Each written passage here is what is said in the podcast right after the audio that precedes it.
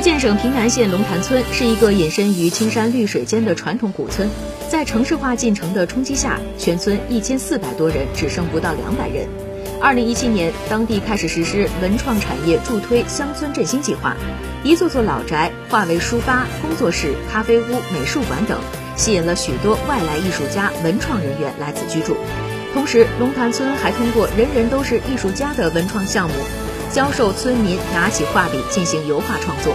两年来，龙潭村不仅成为外来艺术家、文创人员等新村民的理想居所，也吸引外来的村民返乡创业，推动了乡村旅游发展。每年有近十万人前来观光，沉寂的古村迎来了文艺复兴。